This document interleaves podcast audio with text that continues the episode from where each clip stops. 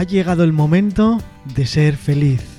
Te presento un programa que te ayudará a conseguir esa felicidad. Hablando con una psicóloga. Comenzamos. Hola Gema, muy buenas, ¿cómo estamos hoy? Muy buenas, Manu. Pues aquí, siguiendo con este nuevo programa, que estoy muy ilusionada. Qué bien, qué alegría. Yo la verdad es que sigo muy ilusionado. Ya no puedo decir cada día más porque al final, no sé, suena como a infinito, ¿no? Que cada día estoy más contento, pero nos sale genial, genial. Sí, la verdad que, bueno, pues es verdad que después de, los, de estos primeros programas, ¿no? Bueno, pues eh, sí que estoy recibiendo, bueno, pues esas inquietudes, esas preguntas, ¿no? Eh, que también es la intención de estos programas, que puedan generar, bueno, pues esas inquietudes, preguntas, eh, comentarios, ¿no? interacciones con las personas. Eh, y eso significa, bueno, pues que, están siendo interesantes y que, les están dando valor. Sí, sí que es verdad. En breve seguramente haremos un programa especial respondiendo preguntas porque al final eso, podemos juntar un montón de ellas y, ir respondiendo a toda esa gente. Eso, eso sí que me gusta también.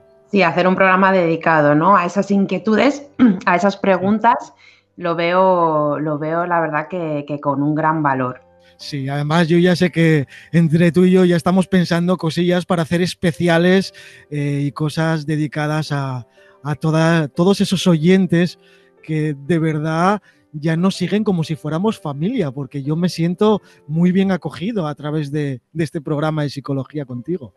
Sí, la verdad que sí, que yo también cada vez noto, bueno, pues esas mismas personas que comentan, que dicen, ¿no? Y entonces se va construyendo esa familia que esperemos que cada vez se vaya haciendo mayor. Hombre, por supuesto, que se convierta en una comunidad muy grande. Eso es. Bueno, hoy vamos a hablar de la regulación emocional. Eso es, sí.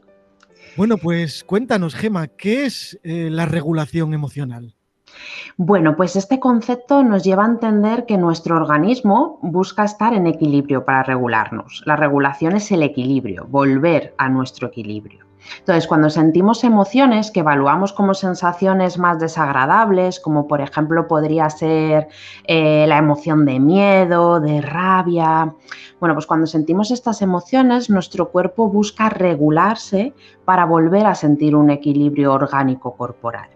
Entonces, si en nuestra infancia sentimos estas emociones y no nos ayudan a gestionarlas de una manera adecuada, podemos conectar, bueno, pues con frustración, inseguridad, incomprensión, eh, entonces, bueno, pues porque nuestro organismo busca regularse y no sabemos cómo hacerlo, porque no nos han enseñado.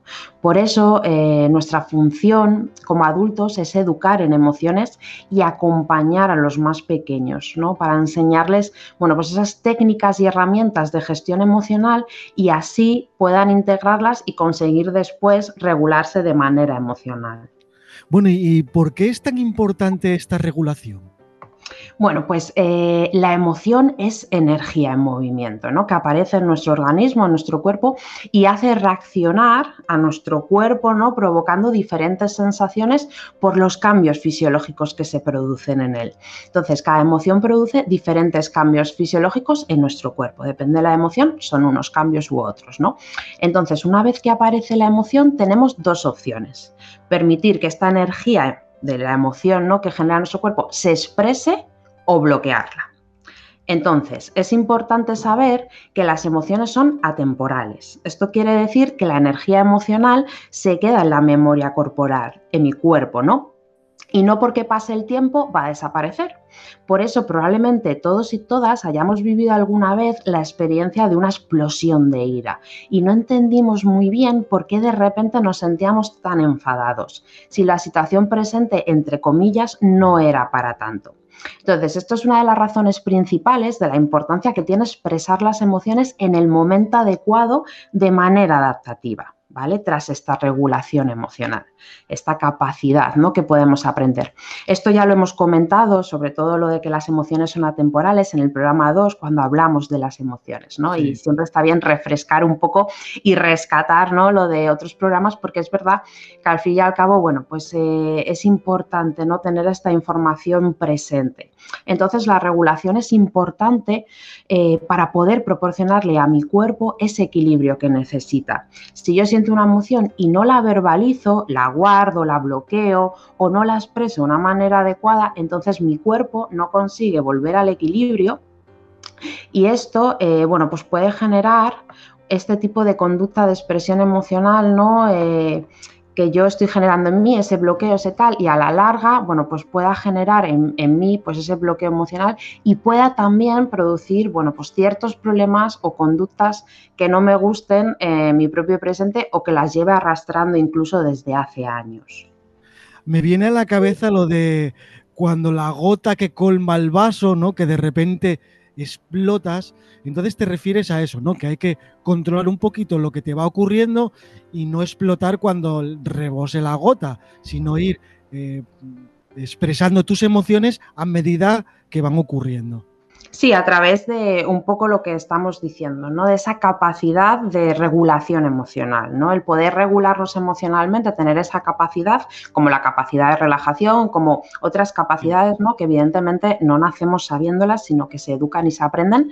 Y, entonces eso, ¿no? Eh, porque hay mucha gente que tiende, por ejemplo, bueno, pues a ese bloqueo emocional, ¿no? A, no permitir eh, expresar las emociones y reprimirlas, ¿no? Entonces, claro, pues se van generando otras situaciones, otras experiencias que al fin y al cabo van sumando, van sumando, van sumando, suma mi rabia, suma mi rabia y de repente exploto con la persona mm, que no tiene nada que ver, eh, más inocente, por así decirlo, ¿no? Y claro, pues esto empieza a generar un problema, ¿no? Claro, y a lo mejor la situación era pues muy leve y dices, bueno, pero ¿por qué ha pasado esto si realmente no, no es tan grave? Efectivamente, o sea, realmente está desajustado a la situación donde yo exploto con esa ira, con la situación que está siendo, ¿no? Realmente. Bueno, y entonces, ¿desde cuándo habría que empezar a enseñarles, soñarnos esa regulación emocional? Bueno, pues desde que nacemos podemos eh, acompañar en la infancia de manera gradual como en cualquier otro aprendizaje. O sea, es igual que el aprendizaje de otras materias que se da de manera gradual en los diferentes centros educativos. A esto me refiero, por ejemplo, en el área del lenguaje, ¿no? Acompañaré eh, primero el aprendizaje de la identificación de las letras y sus fonemas para construir palabras antes de acompañarles en el aprendizaje de construir frases enteras. Entonces, cuando educación emocional se refiere, también seguimos un procedimiento gradual en el aprendizaje. Entonces, de 0 a 3 años les acompañamos principalmente a identificar diferentes recursos pues, para afrontar las emociones básicas y comenzaremos también, por ejemplo, a practicar bueno, pues, estrategias para desarrollar la regulación emocional a través de la respiración, con diferentes recursos y a través de las pautas y el acompañamiento de un adulto siempre presente. ¿Vale? De 0 a 3 es importante, incluso hasta 4 años más o menos. Bueno, y eh, cuando les hemos acompañado en este aprendizaje y vemos que está integrado, pues esa respiración, ¿no? Eh, bueno, pues esa identificación de las emociones básicas, pues después, un poco en, a partir de esos 5 o 6 años hasta los 12, podemos ir acompañándoles en comprender, bueno, pues la causa de las emociones, la relación emoción-cuerpo, comprender a nivel cognitivo por qué sentimos las emociones y qué función tienen, porque a esta edad ya comienzan, digamos, a entender la relación entre causa y efecto, ¿vale? El desarrollo cognitivo ya puede, digamos, entender esa relación en que yo hago algo y pasa algo, o a mí me pasa algo y tiene un efecto, ¿no? Y entonces, eh, por ejemplo, si yo tengo una pérdida en mi vida del tipo que sea, ¿no? Bueno, pues un juguete, una persona, nos mudamos y pierdo la casa y el entorno donde vivía. Bueno, pues es adaptativo y natural que se sienta tristeza, la emoción de tristeza, ¿no? En estas situaciones, porque la tristeza tiene la función de elaborar y aceptar una pérdida. Entonces, muchas veces los adultos que no hemos desarrollado la capacidad de regulación emocional desde pequeños, con estrategias y herramientas adecuadas y adaptativas, bueno, pues podemos estar usando estas conductas más dañinas o poco adaptativas para intentar regularme de manera emocional, ¿no? Como por ejemplo podría ser pues reprimir mis emociones, fumar para calmar mi miedo, morderme las uñas para calmar mi rabia y muchas otras, ¿no? Entonces, bueno, pues eh, es un poco también el ser conscientes de estas conductas y ver, ¿no? Si, son dañinas para mí, cómo las puedo cambiar, cómo puedo también desde ahora, ¿no? Desde ser adulto, comenzar a, digamos, a integrar y aprender estrategias para eh, aumentar mi capacidad de regulación emocional. Sí, la verdad es que no, no pinta fácil porque a lo largo de la vida o a lo largo de las emociones cambian mucho y simplemente puedes llorar de alegría o llorar de pena. Al final estás llorando, ¿no? Es una emoción eh, muy diferente el, estar alegre o el estar triste. Eh, ¿Cómo podemos desarrollar esa capacidad de autorregulación emocional? Bueno, pues existen diferentes estrategias y herramientas para ello, Manu, y no todas las personas somos iguales, ya que cada uno, bueno, pues tiene su historia vital que lo hace único. Entonces, por lo tanto, eh, para saber cuál es la mejor estrategia para, para mí, para ti, ¿no? Sería importante que nos acompañase un profesional de la psicología en nuestro propio proceso personal para que pueda ayudarnos a encontrar lo que necesitamos y que realmente sea válido para nosotros y para nosotras, ¿no? Pero como decía, bueno, pues existen varias herramientas, como por ejemplo podría ser observar la emoción que sentimos, ¿no? Pararnos a escucharla, porque muchas veces la, o sea, la emoción nace en nosotros, ¿no? Esa energía y ¡boom! entramos en ella, ¿no? Entramos con el grito, entramos con el golpe, ¿no? Cuando se refiere a rabia, por ejemplo. Entonces, bueno, pues eh, realmente observar, ¿no? Y decir, uy, pues estoy sintiendo esta sensación corporal, ¿no? ¿Qué emoción puede ser observarla? Eh, practicar también diferentes tipos de respiración para conocer mejor también nuestras sensaciones corporales, ¿no? Pararnos a respirar y ver qué siente mi cuerpo, ¿no? cómo se abren los pulmones, cómo se cierran, bueno, cómo se hincha el abdomen. O sea, hay muchas sensaciones que realmente eh, las vivimos día a día porque siempre respiramos, pero nunca nos hemos parado, ¿no? A, a realmente sentirlas con esa conciencia. Y también podemos, bueno, pues identificar y nombrar nuestras emociones, ¿no? Y hay diferentes estrategias para poder desarrollar la capacidad de la regulación emocional. Y valoro, pues eso, ¿no? Que es importante ver dónde está cada persona en su proceso y poder acompañarle en lo que necesite de manera personalizada en su momento vital, ¿no? Y bueno, pues es verdad que lo esencial y el primer paso es aceptar la emoción que estoy sintiendo y después buscar la forma de expresarla de una manera sana y adecuada. Sí, la verdad es que, mira, ahora cuando hablabas de escuchar tu cuerpo, eh, todos escuchamos inconscientemente nuestro cuerpo de toda la vida, ¿no? Porque respiramos, porque hacemos. Yo ahora hace tiempo que voy a hipopresivos y ahí sí nos están enseñando a respirar, por dónde entra el aire, por dónde sale, qué hace el abdomen, eh, cuando te relajas. O sea, realmente si escuchas tu cuerpo y cambian muchas cosas de verdad. Eh, me, parece, eh, me parece que nadie nos dice nunca estas cosas, que lo que tú dices deberían estar en el cole o deberían estar ya desde pequeñitos, pero sí que es verdad eh, que funciona, aunque realmente depende qué emociones, a mí sí me parece complicado controlarlas, sobre todo cuando eso te falta un familiar muy querido, cuando pierdes algo que de verdad necesitas o no sé, Claro, no es cuestión de controlarlas, ni mucho menos, ¿no? O sea, es verdad que luego hay muchos ejercicios y herramientas que se pueden aprender, ¿no? O sea, digamos que si yo siento una emoción en un contexto que no puedo mm, expresarla de esa manera mm, tan alta que yo necesito, bueno, pues también esa capacidad, ¿no? De entrenar la capacidad de regulación emocional me permite también ajustarme al contexto donde yo estoy. Es decir, por ejemplo, yo estoy en la oficina de trabajo, ¿vale? Y recibo un mensaje de WhatsApp, por ejemplo, se me ocurre que me altera mucho, que me hace sentir una emoción de rabia muy fuerte. Yo no me puedo levantar y ponerme a gritar y ponerme a romper cosas ahí en medio, ¿vale? Mm. Entonces, pero eso no significa que yo no vaya a expresar esa emoción. Bueno, pues poder expresarla un poquito ¿vale? Con esta capacidad de regulación emocional entrenada, digamos, ya en mí integrada, bueno, pues a lo mejor sí que puedo en ese momento coger un folio ¿no? y rayar fuerte, ¿no? Por ejemplo. Pues sí estaría dentro de esas posibilidades a lo mejor. Y luego decirle a mi emoción, bueno, en casa cuando lleguemos, pues voy a escribir lo que siento, eh, voy a coger un cojín, ¿no? Y voy a hacer un trabajo un poco más de físico por ejemplo, ¿no? Siempre respetando los tres límites, cuidándome a mí, a los otros y a las cosas. Bueno, pues es eso, ¿no? O sea, el ajustar, o sea, la, capacidad de regulación emocional me va a permitir efectivamente eso, no controlar en sí de no expresar la emoción, sino regularla, o sea, la propia palabra lo dice, ¿no? La capacidad de regular emocionalmente. Eso, que podríamos hacerlo en otro momento, no en ese momento que nos ocurre, como dices, estás en el INEN o estás en el médico o estás y no puedes eso, ponerte a gritar o a decir, madre del amor hermoso que ha pasado puedes llegar a tu casa y luego, pues sí, expresar esa emoción, que sí deberíamos hacerlo, ¿no? Expresar siempre las emociones. Eso es, sí, sí, sí, sí, por lo que hemos comentado, ¿no? De la memoria corporal, efectivamente son atemporales y se quedan registradas, ¿no? Esa energía se queda, no, no se destruye, no se evapora. Entonces, si reprimimos mucho las emociones, bueno, pues puede haber esos episodios de saltar eh, con la emoción que sea o romper a llorar sin medida porque yo estaba sosteniendo muchísimo una emoción a lo largo de mi vida o en situaciones repetidas o lo que sea, habría que ver cada persona y efectivamente, ¿no? El poder expresarla y saber que está ahí de manera regulada. Claro, es que al final eh, todas estas cosas que nos estás enseñando, yo realmente sí las llevo a cabo. Algunas ya las llevaba simplemente por naturaleza, ¿no? Porque lo hacía sin saber lo que estaba haciendo.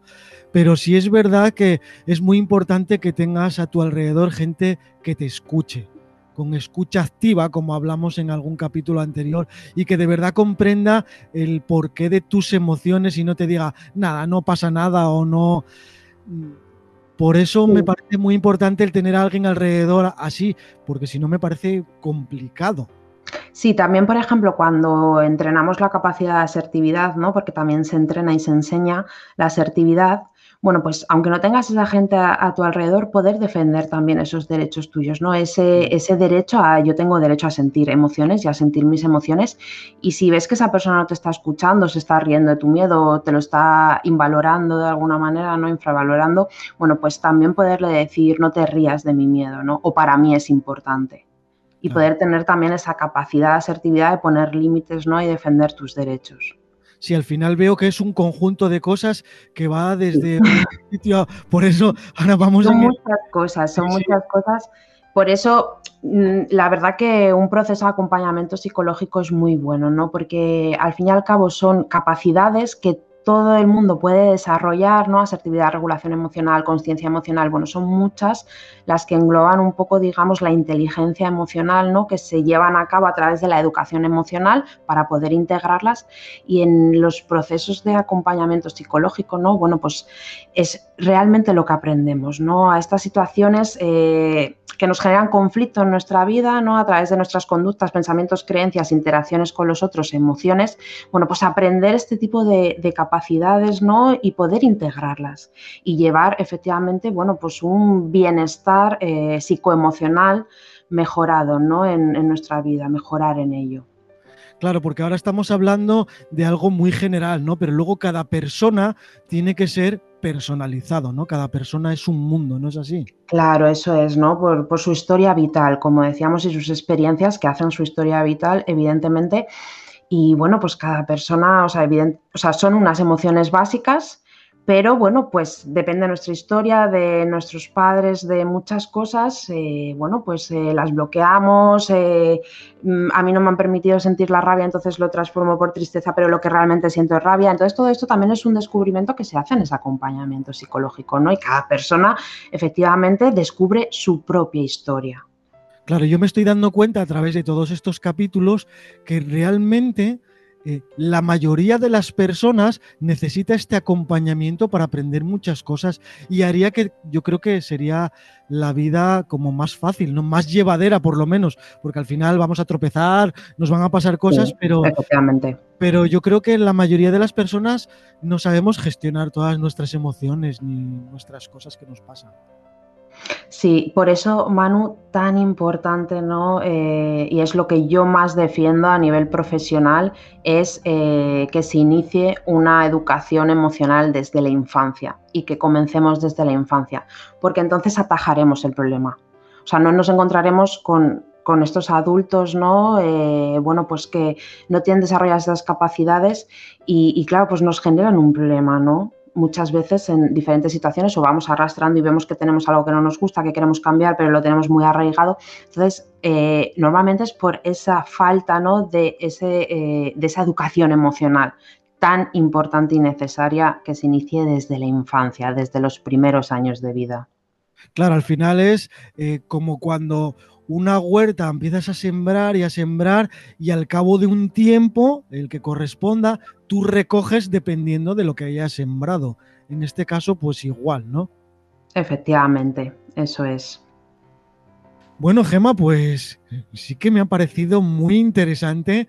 Creo que cada día te necesito más, de verdad, porque me ayudas un montón a, controlar todas estas cosas y a que todo luego eh, tenga una calidad de vida, pues un poquito mejor dentro de toda esta situación que tenemos tan, tan atípica. Sí, la verdad que sí, que está siendo, bueno, pues muy duro ya, ¿no? El, tiempo, bueno, pues ya es más largo, ya llevamos un año y bueno, pues es verdad que a todos nos está afectando. A unos más que otros, evidentemente, ¿no? Cada uno tiene también su historia dentro de, este año, pero haya, haya fatiga, fatiga pandémica, ¿no? Y bueno, pues está siendo, está siendo duro y, también es algo que, que, probablemente se tenga que trabajar, ¿no? Cada persona un poco, incluso en ese día a día, y hay muchas emociones en juego en, cada uno de nosotros y de nosotras. Bueno, pues aquí estamos nosotros, como digo al principio del programa, para intentar que seamos un poco más felices. Eso es, ¿no? Y podamos tener un, bueno, pues un mayor bienestar psicoemocional, ¿no? Y podamos crecer poco a poco y cada día. Yo estoy seguro que sí. Bueno, Gema, pues eh, de todo lo que hablamos hoy, yo estoy seguro de que hay muchísimas dudas y alguien quiere contactar contigo porque yo creo que lo necesitamos mucha gente. ¿Cómo hacemos para contactar contigo? Bueno, pues podéis encontrarme en mi página web, aliendu.com. También allí tenéis una zona de contacto para poder escribirme, bueno, pues vía email también, directamente desde la página web. Y también podéis encontrarme en redes sociales, tanto en Facebook como en Instagram, con Aliendu Psicología. Bueno, pues nada, en la web de ondapro.es también podéis contactar con ella. Tenemos un espacio dedicado justamente a este programa, donde debajo del timeline de todos los programas que hacemos hay un formulario donde también puedes eh, consultarlo. Yo todo lo que llegue a la radio se lo haré llegar a ella y nada, a resolver todo lo que, lo que nos preguntéis. Eso, las inquietudes que puedan surgir, claro que sí, aquí estamos. Sí. Bueno, Gema, pues nada, nos despedimos hasta el siguiente con esa sonrisa que siempre nos caracteriza, ¿verdad? Verdad. Manu, muchas gracias. Un abrazo fuerte. Un abrazo, Gema.